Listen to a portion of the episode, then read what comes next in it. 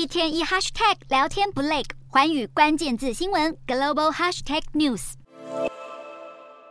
总统蔡英文展开睽违三年的外访之旅，出访中美洲友邦，过境美国，让台湾外交情势再受国际关注。美东时间二十八日的联合国记者会上，一名爱尔兰时报记者询问台湾人为何不能进入联合国总部大楼。对此，联合国秘书长发言人杜加里克却只给出了草率的回复。接着，一位半岛电视台记者追问：南欧国家科索沃也不是联合国成员国，但是持有科索沃护照的人却能自由进出联合国大楼，台湾却被拒之门外，根本形同歧视。最后一位法国记者更是毫不避讳地直问：联合国是不是被中国给掌控？联合国发言人遭三国记者围攻，立刻翻脸，匆匆结束记者会。同一时间，中国外交部也在蔡总统抵达友邦瓜地马拉前夕，对瓜地马拉政府释出警告。美媒《华尔街日报》更是把蔡总统的民主伙伴共荣之旅跟前总统马英九的中国访问做出对比。报道指出，蔡总统过境纽约，行事非常低调，尽可能远离公众视线，也没有受访的打算，就连邀请函上都没有。印名字和活动地点，而是用一位非常特别的嘉宾带过。反观马英九抵达中国，就马上受到中方迎接，拜会中共官员，还被官媒报道。两人的外访旅程形成强烈对比。中国甚至安排示威人士在蔡总统纽约下榻饭店外挥舞中国五星旗，透过扩音器抗议。种种手段都显示，北京强烈反对蔡总统出访，并以自己的方式进行反击。